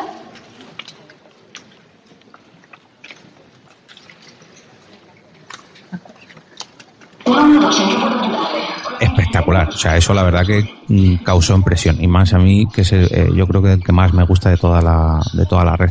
Entonces, después de eso presentaron lo que era Podium Podcast, el proyecto que tenían pensado, más o menos a corto o medio plazo, y luego le fueron dedicando unos minutos a, a cada programa. Eh, pues a lo mejor en, uno te contaban un, poquito de qué iba, a sus integrantes, porque hay que decir que no solamente son podcasts, eh, o mejor dicho, mm, equipos españoles, no, no, hay podcasts argentinos, hay gente de Colombia, de México, entonces fueron presentando todo y mm, luego hubo varios que, que trajeron a sus locutores o podcaster. Me sabe un poco raro llamar podcaster a alguien que yo reconozco como un actor mm, de cine o, de serie, pero, pero allí se pasaron para explicar un poco sus, sus podcasts. Eh, estuvo Carles eh, Capdevila, si no me equivoco. Sí, Carles Capdevila. haciendo un pequeño de monólogo presentación de su, de su podcast. Bueno, pues estuvo por allí José María Pau eh, presentando su podcast y claro, ya es una cara muy conocida, por, al menos la primera que, que, me encontraba yo así muy más conocida, porque es un actor que ha salido mucho por la tele, por, sí, sí, aquí muy, en TV3 es muy conocido, hace muchas series, muchas pelis. Eso es. Entonces, claro, ya te vas dando cuenta, aparte de que salía el director de prisa, pues yo que sé, grandes caras, pero que no estás acostumbrado a ver, pues cuando eh, salió José María Pou o por ejemplo luego salió Pérez Reverte, pues claro, ya dices, hostia, esto, esto ya es otro nivel. Eso, junto a la presentación en sí, que estaba mm, bastante currada, el, el propio eh, teatro, podríamos llamar, el salón de actos, mejor dicho, pues claro, era una presentación que ya quisiéramos nosotros, por ejemplo, en una JPod. Era algo a lo grande, pero claro, es el grupo Prisa todos los podcasts que ellos te iban presentando eran grandes proyectos, que pese a ser un podcast a lo mejor de dos minutos quincenal, mm, lleva mm, pues un trabajo detrás increíble, que a lo mejor nosotros nos esforzamos más en nuestros podcasts a la hora de editar, pero no tenemos los mismos resultados por mucho que nos esforcemos, o al menos, al menos yo. No sé tú, pero yo al menos no soy capaz de conseguir esos resultados. La verdad es que incluso sabe a veces poco, ¿no? Y dices, jolín, suena tan bien, pero es muy cortito. Eso es, claro, yo me he quedado diciendo, joder, o sea, haces un podcast de dos minutos y le pones periodicidad quincenal, yo qué sé, que... A lo diario. Claro, eres el grupo Prisa, yo qué sé, a ver, tienes medios para hacer, a, lo mejor no te digo diario, pero mínimo semanal y que dure cinco minutitos, pero bueno, ¿qué le vamos a hacer? Hay muchos programas donde elegir, hay bastante variedad también. Mira, así que eh, leemos, leemos un poco los títulos y los comentamos que si los hemos escuchado. Bueno, hay que decir que están divididos, digamos, en cuatro, o sea, es una red que tiene como subredes, tiene cuatro temáticas dentro de esta red. Ajá. Que es ficción, periodismo, entretenimiento y esenciales. Entonces, más o menos fueron presentándolo por bloques. Ajá. Eh, ya no recuerdo cuál fue el primero, pero bueno, en ficción, por ejemplo, tenemos a uno de los, al menos a mí, el que más me llama la atención y el que más me gusta, que es el Gran Apagón. está muy bien. Eh, este, a mí me parece, no sé, espectacular. Ya de por sí, el, tráiler que escuchamos allí me dejó con el culo torcido, pero cuando he escuchado ya los dos primeros episodios, mm, es un podcast, una radionovela, una novela de ciencia ficción, podríamos decirlo así, muy, muy, muy, muy interesante. O sea, yo creo que podrían hacer videojuegos y películas con esta historia. Y mm, también tiene dentro bastantes caras conocidas de actores mm, importantes del panorama nacional. Está, por ejemplo, eh, Miguel Reyán o Juan, Juan Rabonet, eh, Nacho Fresneda, que últimamente ha salido en el Ministerio del Tiempo, Nancho Novo también, Tina Sainz, en fin, son grandes actores. Sí, sí, ya decía yo que, ahora que has dicho Miguel Reyán, que yo no me sabía cómo, quién era Miguel Reyán hasta que vi ahora la foto. Que me sonaba un montón la voz, era, era uno de los profesores de compañeros. Mm, Eso es, era el, profesor Bacterio. para que no se acuerde. O Juan Rabonet, que es el profesor, el, el presentador de Boom o de, Sí, sí. Eh, bueno, de varios programas de la televisión. Y Nacho Fresneda, que es el que salía en eh, esto del tiempo. El Ministerio del Tiempo, sí. Eh, Nancho Novo también es un actor bastante conocido, si no me equivoco. No sé si seguirá haciendo El Cavernícola aquí en Madrid, una obra de teatro, pero bueno, o Tina Saiz, que también salía en Compañeros, o sea, son actores consagrados, podríamos decirlo así. sí, la verdad que el Gran Apagón, yo he escuchado, hoy me he escuchado justo los dos que son radionovelas o telenovelas, como le llamen, novelas de ficción, y me han gustado los dos. Nos, antes comentábamos el otro, que si queremos ya podemos decir el nombre, el de Le llamaban padre, que tú me has dicho que si, que no sabías que era ficción, yo le he llamado ficción, pero puede ser que no sea ficción, que sea falso documental basado en hechos reales. Eso no, no tengo muy claro, porque a mí me suena ficción. Me suena a eso, a falso documental, como hay actores y tal.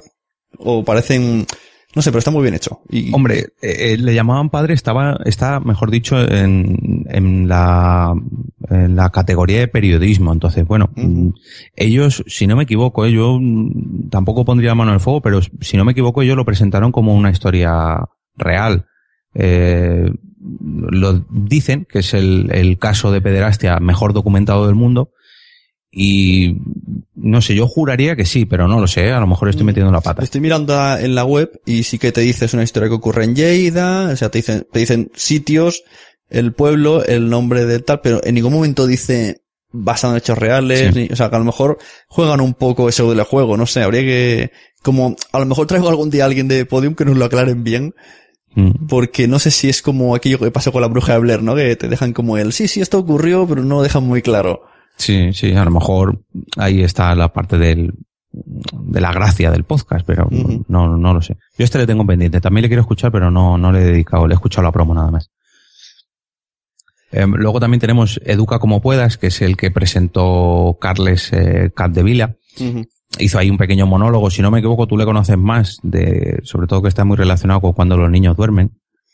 Sí, eh, este tuvo un vídeo, es periodista y tiene creo que cuatro hijos y hace tiempo que comenta muchas cosas de, de, educación y de, y de paternidad. Y lo, fueron los de gestionando hijos, lo trajeron un par de años seguidos y tuvo un vídeo en YouTube que se hizo súper mega viral, que todavía rula y como han visto que, que cala bien entre padres y madres, pues lo han cogido para este podcast para hacer lo mismo, es, hacen monólogos en formato podcast, que es un poco extraño el formato, no, me termino de acostumbrar. Me hubiese gustado más él haciendo este podcast, pero de otra manera. Sí, o a lo mejor monólogos por YouTube, no a lo mejor como el Club de la Comedia, pero bueno, algo así. Yo sí también lo veo más quizás en formato vídeo que en podcast, pero bueno, vaya, habrá que escucharlo. Este, mm, por lo que tengo delante aquí, más o menos duran 20 minutitos cada uno. Eh, entonces es un poquito más largo, pero claro, es un monólogo, no es una novela, una radionovela o una esta de periodismo, como decíamos antes, no, digamos que no tiene que llevar tanto trabajo detrás, es más, no de humor, porque es de sobre educación, pero también con ese toquecillo de humor pues bastante divertido. Y la presentación que hizo allí, la verdad que todo el mundo se escojonaba. Sí, el tío tiene mucho arte, sí. y mm, bueno, presentaron varios, varios podcasts, digamos, poniendo así como pequeños trailers, dando un poquito la información, sobre todo presentando las, las portadas que están muy, muy, muy trabajadas. Puede parecer una tontería, pero claro, todo esto lleva un equipo de ilustradores detrás que, que en fin, son serios, por así decirlo. Y luego eh, habilitaron eh, un pequeño saloncito ahí en el escenario donde presentaron el proyecto de, de Pérez Reverte. Bueno, y luego ya dieron paso a presentar el proyecto que, si no me equivoco, va a salir a finales de este 2016, a principios del 2017, eh, que es el que, mm, que componen eh, Guillermo Arriaga, Vargas Llosa y Pérez Reverte, y bueno, se lo estuvo presentando allí Juan Cruz, se sentaron un poquito a debatir y pese a que presentaban el proyecto que tenían previsto, pues el guion que más o menos estaban trabajando, la historia, cómo lo habían tomado, a mí me desconectó un poquito bastante de la presentación porque eh, se pusieron a hablar un poquito de literatura, de, pues de sus experiencias y demás, y me sacaron un poquito de la sensación de que me estaban presentando un podcast. ¿Pero también mm. será novelado? Sí, sí, sí, sí. Ah. De hecho, está basado en una eh, en una novela de Mario Vargallosa, si no me equivoco. Creo que sí. Sí, quieren adaptar eh, la novela de la tía Julia y el escribidor de, del Nobel peruano de, de Vargallosa. Entonces, ah, digamos que lo va a adaptar un poquito Pérez Reverte y, y Arriaga lo va a dirigir. Entonces, van a hacer ahí un, un combo de, de escritores, novelistas, directores para sacar este producto, pero este ya va a salir para, para el 2017. O sea, esto lo están trabajando todavía. Lo que dijeron es que iban a sacar durante este 2016, si no me equivoco, unos 600 episodios en total de estos 23 podcasts y alguno más. O sea, no, no han cerrado, digamos, el grifo durante este 2016, pero que ya lo tenían previsto de aquí a, a final de año. Y bueno, la verdad que dejaron el pabellón bastante alto. Mm, sí que se nota que, ahora se quieren meter en esto de los podcasts y quieren entrar por la puerta grande.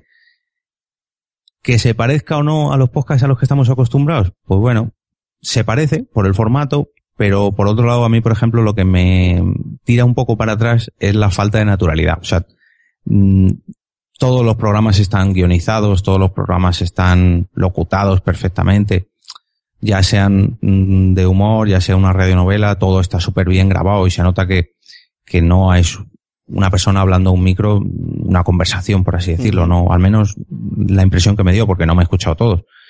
Entonces, bueno, perdemos esa naturalidad, ganamos profesionalidad, ganamos sobre todo unos productos muy, muy, muy, muy, muy, muy bien terminados. Por lo menos, a mí con el gran apagón me han dejado flipado. Y podríamos decir que ahora sí que sí, el podcasting se ha lanzado a nivel profesional en España. Sí que antes teníamos podcasts mejores, alguien que empezaba a vivir de ello, alguien que, digamos que arrastrado por la radio, eh, sacaba productos así, pero hasta ahora no podríamos decir que una cadena de radio había hecho su red de podcast y ahora ya lo han lanzado. Pues sí, a ver cómo evoluciona el podcasting en general, gracias a Podium Podcast. Hay muchos compañeros podcasters que están como a la defensiva. Yo me reservo esa opinión, porque yo pienso que en el fondo va a ir bien. No creo para nada que sean competencia nuestra, porque como hemos dicho, aquí hay un nivel que no vamos a llegar. Lo que sí que creo es que van a, inventar nuevos oyentes y eso va a hacer que poco o mucho, pues el resto salgamos un poco beneficiados. No creo que vayan aquí a, a pisotearnos de mala manera. Así que yo creo que es buena, buen paso esto de Podium Podcast y, y tenía que pasar alguna vez. Si no es prisa, será Telecinco y si no será, yo qué sé, a tres media. que Alguien tenía que hacerlo alguna vez y alguna intentona se ha hecho con los... Mm, a, tres media hizo algo así con YouTube, ¿no? Esa, página web tan extraña que era como, como un YouTube que nadie visitaba y estos han tirado por los podcasts. Que me parece, a nosotros nos parece todos una muy buena idea ya solamente por el hecho de la presentación en el centro de Madrid, que vale, a lo mejor era un día entre diario, pero yo que sé, a las seis de la tarde, con mogollón de caras conocidas, mogollón de periodistas, cubriendo lo que es un evento con la palabra podcast en todos los sitios, que mucha gente de la que estaba allí conocía los podcasts, pero gracias a esto lo va a conocer mucho más. Y la verdad que, mm, no sé, a mí me dio, me dio la impresión de que era una gala a lo grande de, de podcast. O sea que a partir de ahora, si alguien más presenta algo relacionado con los podcasts a nivel profesional, va a ser de aquí para arriba. O sea, ya quisiéramos nosotros que en una entrega de premios de, de la asociación o en unas JPod se hiciera un evento así. Pero lógicamente no contamos de medio, pero poco a poco nos vamos acercando. Y nos acercamos, hubo varios compañeros, por así decirlo, que, que estuvimos por allí. Estuve con con Fran Marvel, con, con Juan Ignacio Solera de iVox, con, con Isaac Baltanás, en fin. Poco a poco, pues, vamos uniendo, uniendo lazos, por así decirlo. Que vale, yo no le di la mano a, a Pérez Reverte o a Vargas Llosa, pero nos acercamos. Podium Podcast. Historias que hablan tu idioma. Bueno, hasta aquí tenemos el podcast dedicado a las redes de podcast, que además ha venido muy bien porque justo este mes ha aparecido el nacimiento de Podium. Hemos hablado un buen resumen con Emilio sobre por qué tener una red de podcast, motivos, razones buenas, mm, también cosas que no son tan buenas para tener la red. También hemos enumerado algunas redes de podcast como puede ser Convoy Network, Dixo, 5x5, Relay, Emilcar FM, Podstar FM y AV Podcast, también H2O Podcast. También quiero añadir Radio Sapiens, que no es bien bien una red, pero también podríamos aplicarla como tal y también es de aquí, de nuestro, de nuestro entorno.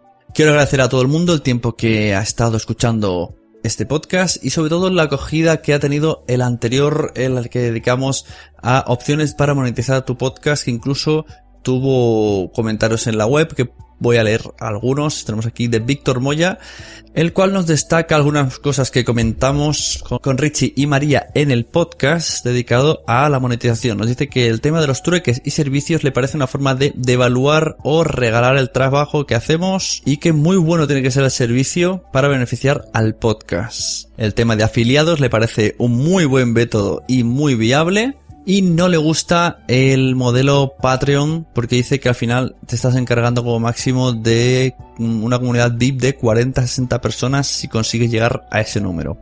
Eso nos decía Víctor Moya. Lo que más le gusta es el pay per ear, término que, que dijimos para el, para denominar el pago por escucha y que piensa que eso puede ser el, el futuro del podcasting. Añade finalmente que pagar por cursos le parece una muy buena opción y que si Fanfiction saca un buen curso de cine, ahí le tienen ahí con el Take My Money. Y añade, en resumen, anuncios sí, pero con cabeza, Patreons y donaciones no, a menos que no quieras o puedas tener más audiencia, pagar por escucha, por supuesto que sí, cursos y auditorías también sí, siempre que aporten valor. Y luego, luego felicita al autor del podcast, a mí, muchas gracias, por dedicarle tanto tiempo al podcasting. También tenemos a Otto que nos dice, hay alternativas que funcionan y otras que no. Ese es el resumen que sacamos de este podcast. También para el podcaster vemos que hay mucho trabajo, un trabajo continuado y para la escucha tiene que tener eh, ventajas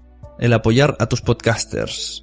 Si no hay nicho ni comunidad para un podcaster, pues en dos años hay que construirla. Y para tener un incentivo en la inversión debería haber un valor agregado. Y que dejemos de utilizar términos como amateur, independiente, profesional, porque lo único que hace es dividirnos. Y Luis del Valle, que estoy preparando un capítulo de Nación Podcaster con él, también nos dice, nos da la enhorabuena por el programa, le ha gustado mucho. Y también comenta pues su, su camino en la monetización y destaca que es muy duro y que hay que estar muy al pie del cañón dándole. Finalmente nos dice que lo que se podría hacer y que no es difícil es crear como una especie de mecenazgo dentro de la plataforma WordPress de cada uno de los podcasts y se queda pensando que, oye, que podría ser una buena estrategia de negocio el montar este tipo de plataformas que no son difíciles, pero hay que saber hacerlas.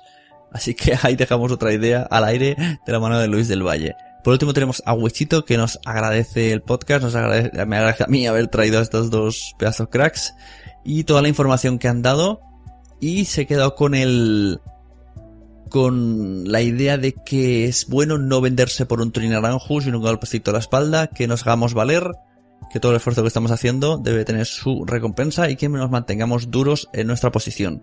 Así que muchas gracias a todos los que habéis dejado comentarios, os espero también en este capítulo en la página nacionpodcast.com busquéis el capítulo de redes de podcast con Emilcar y ahí pues igual dejáis todos los comentarios y podéis eh, ir contestando estos y los del anterior podcast. Para finalizar, pues quiero hacer mi llamada a la acción, que es, como no, nuestro Patreon, que cada mes estamos haciendo sorteos, estamos haciendo vídeos extras. Tenemos un podcast nuevo en exclusiva solamente para mecenas que se titula Papá, quiero ser podcaster, el cual os voy a poner el primer capítulo íntegro en este audio para que veáis un poco cómo es. Bebe muchísimo del podcast de Víctor Correal, muchísimo, muchísimo.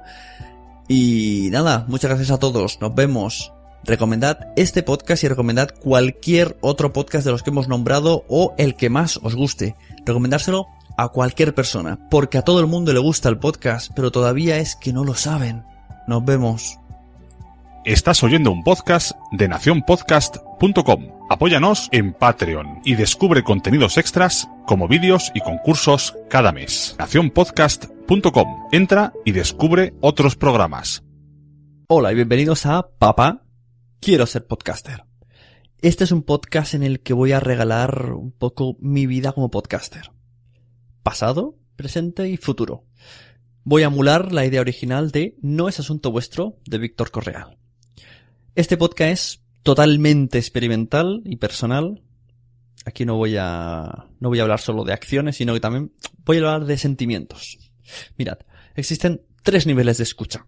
El nivel 1 es el que usáis para escuchar los 40 principales.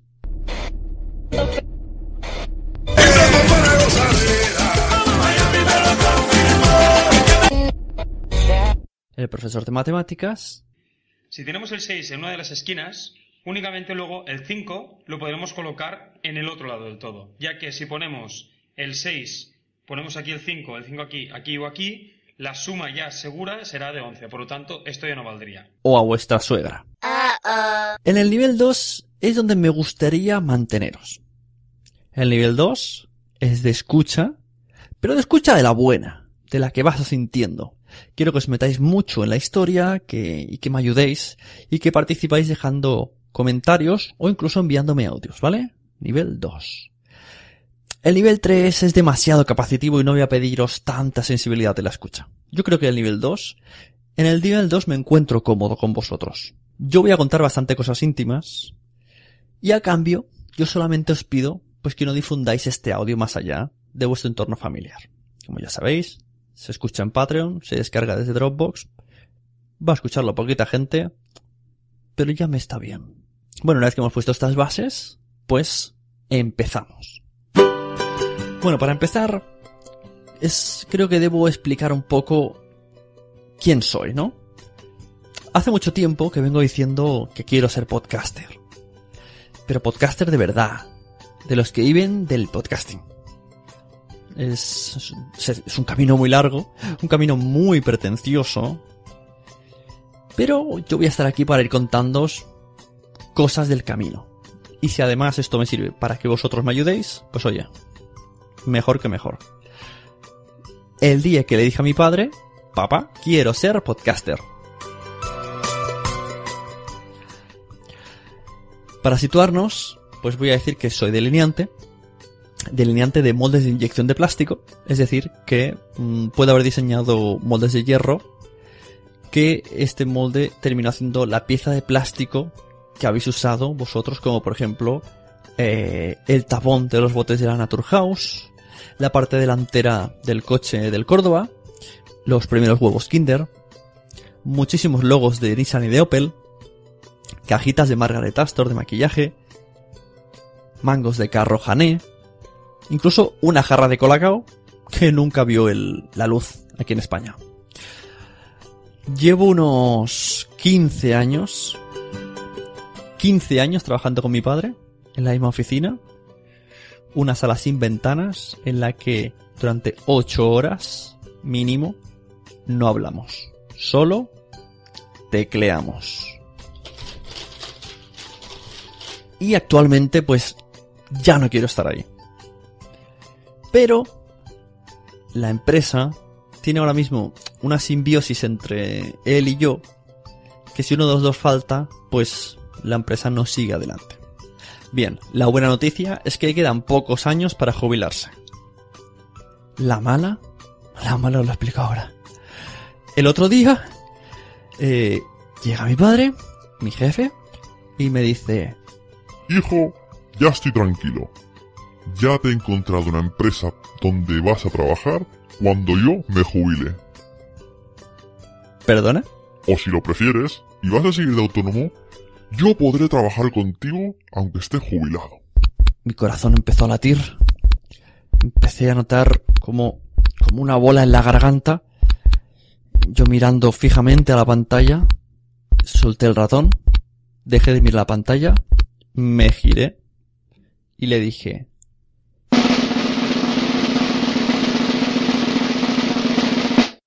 Mira, papá, yo lo que quiero es ser podcaster.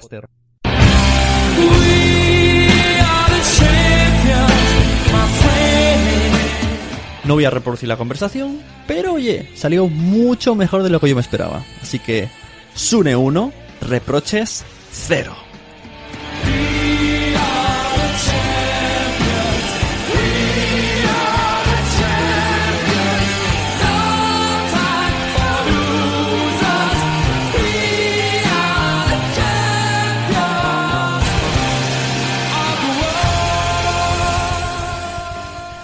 Nos vemos en otro capítulo de Papá, quiero ser podcaster. Muchísimas gracias.